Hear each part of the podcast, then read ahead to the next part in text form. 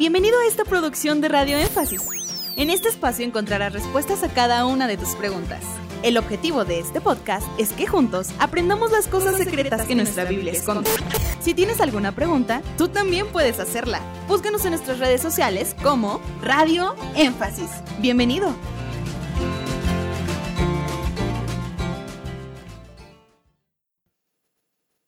¿Los siete truenos son los mismos siete sellos siendo abiertos?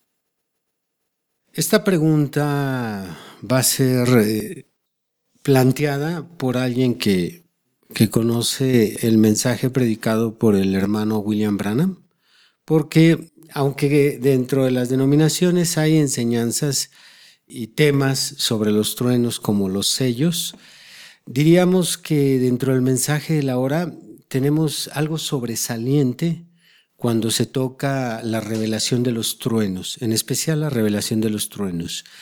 ¿Y a qué me refiero con algo sobresaliente? Que esta cuestión de si los truenos son la revelación de los sellos, o en su caso, para completar la pregunta, o es algo independiente a los sellos, esta situación ha generado una división fuerte dentro de nuestras iglesias del mensaje.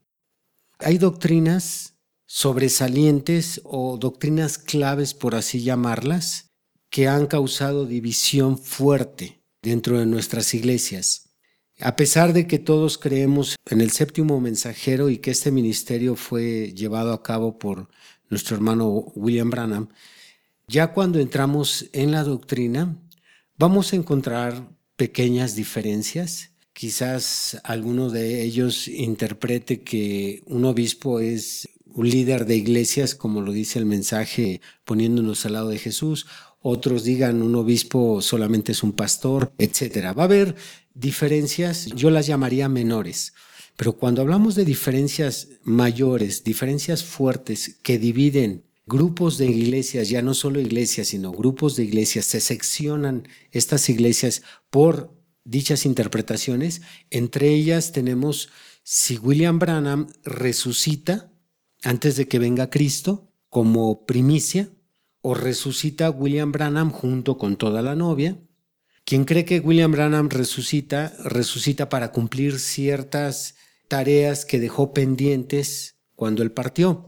Y entre ellas está este tema de los siete truenos. Quien cree que William Branham resucita antes de que regrese Cristo a cumplir ciertas funciones, entonces, junto con ese regreso de William Branham, esta doctrina comúnmente le llaman el retorno, o a las iglesias que creen en el regreso de William Branham, los del retorno o retornistas, Creen ellos que William Branham regresa a cumplir parte del tercer jalón, creen que regresa a revelar los siete truenos, creen que regresa a resucitar a la novia, etc.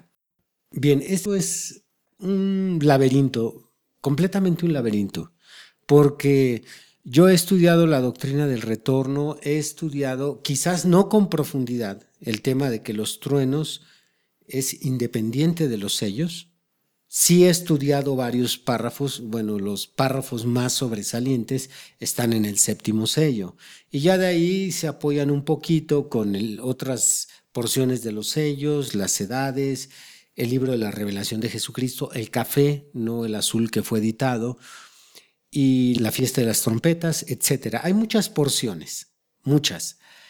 Sin embargo, yo no me he metido con profundidad así con total profundidad como en otros temas a estudiar este tema de los truenos. Yo lo he estudiado como para yo poder basar mi doctrina, mi fe y mi enseñanza, pero no como un apologista. Yo personalmente lo que he estudiado y lo que entiendo e interpreto de los sermones de William Branham y principalmente de la Biblia, y subrayo principalmente de la Biblia, ya que he dicho en muchas enseñanzas, principalmente en cápsulas, que para mí el error interpretativo de muchos predicadores es que parten del mensaje en lugar de partir de la Biblia. Ellos parten del mensaje para llegar a la Biblia.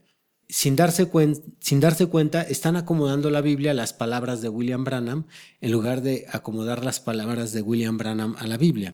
Entonces, dentro de lo que yo he estudiado, yo creo que cada uno de esos truenos es la revelación de los siete sellos.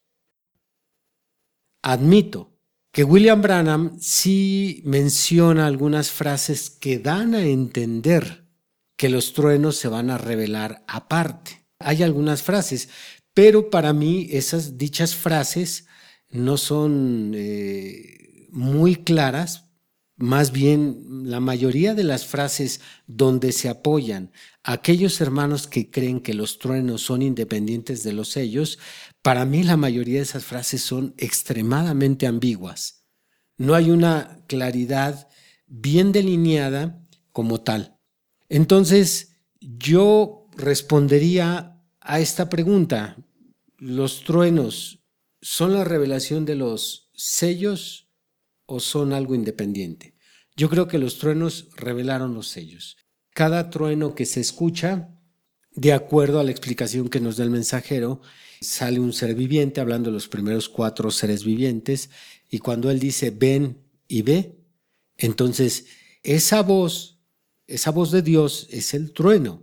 ¿De dónde parte la idea que los truenos son independientes a los sellos cuando en el capítulo 10 de Apocalipsis el Señor le dice a Juan, no escribas, sino sella lo que has oído? Entonces, no se le permite escribir a Juan. Sin embargo, para mí, el trueno reveló lo que el sello abrió. La apertura del sello, el trueno lo reveló. Sin embargo, no se le permitió a Juan escribir la revelación, pero sí se le permitió escribir el símbolo. Juan escribió el símbolo de lo que vio, pero ya después la revelación del acontecimiento Juan no la escribe. ¿Por qué?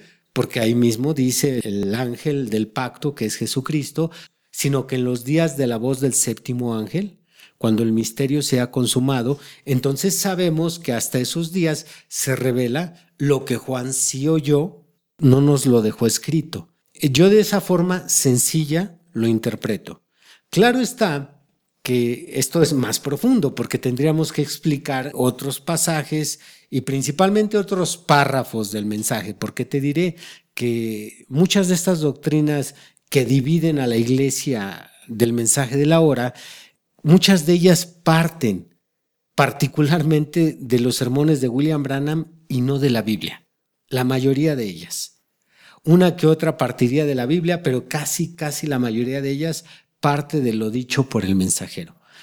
Cuando tú afirmas que una doctrina es de esta manera o de esta otra forma, lo que hacen muchos de estos hermanos, que yo he llamado no de una manera despectiva, sino de una manera reflexiva, eh, yo les llamo branamitas, eh, lo que muchos de ellos hacen es, entonces, ¿por qué William Branham dijo acá y por qué William Branham dijo acá? Ellos no dicen por qué la Biblia, dice, o por qué acá está escrito, sino más bien se basan más en las palabras de nuestro hermano, las cuales están correctas, pero yo he explicado que puede haber equivocaciones donde el profeta quiso pronunciar una cosa, pero pronunció otra, quiso decir de esta forma y citó equivocadamente otra cosa, puedo haber citado equivocadamente nombres, o a veces el hermano cuando daba un estudio de doctrina, de repente nos daba una lista y daba un orden diferente de esa lista de cosas. Un ejemplo sencillo, el mensaje La batalla más grande jamás peleada, el profeta comienza explicando cuerpo, espíritu y alma.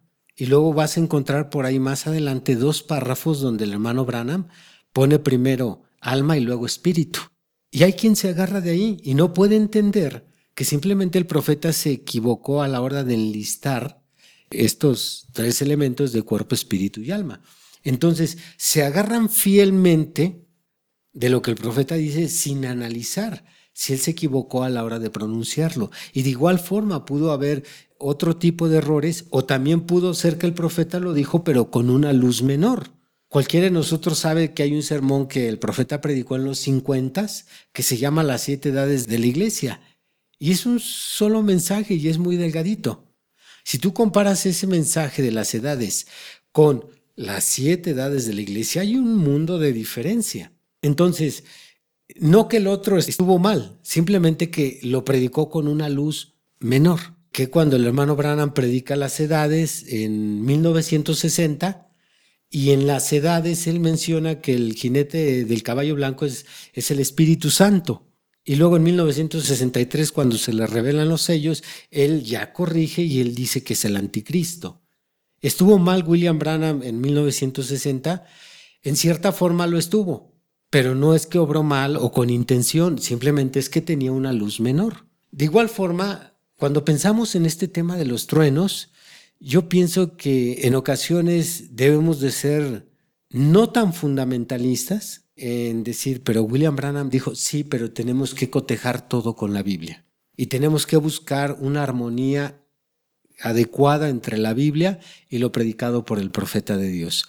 Por lo tanto, yo concluiría mi respuesta con, desde la luz que el Señor me ha concedido y en base al estudio que yo he tenido, repito, no ha sido profundo sobre este tema de los truenos, como para yo hacer una cápsula o predicar un sermón y demostrar que los truenos no son independientes de los sellos, sino que son la revelación de los mismos sellos. Yo no tengo un estudio con esa profundidad, pero lo tengo lo suficiente para fundamentar lo que yo creo y predico.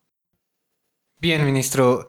Es decir, que usted está en la postura de aquellos que creen que no se tiene por qué explicar algo que ya está escrito en la Biblia. Porque como usted lo explicaba, ¿no? Hay algunos que piensan que los siete truenos, la voz de ellos no se sabe qué es lo que dijo. Pero usted está de esta postura, aunque nos está explicando, nos está aclarando, no, no está bien cimentada, ¿no? Bien profunda, pero está de este lado. Del lado de que los truenos son la revelación de los sellos y lo cual ya se enseñó. Ya no hay que esperar a que venga William Branham a revelarnos los truenos, ya no hay que esperar, ya están revelados y se revelaron cuando el hermano Branham los abrió. Esa es la postura que yo tomo. ¡Hey! Gracias por llegar hasta el final de este podcast. Esperamos que cada una de tus interrogantes haya sido resuelta. Te esperamos aquí para resolver más de tus preguntas.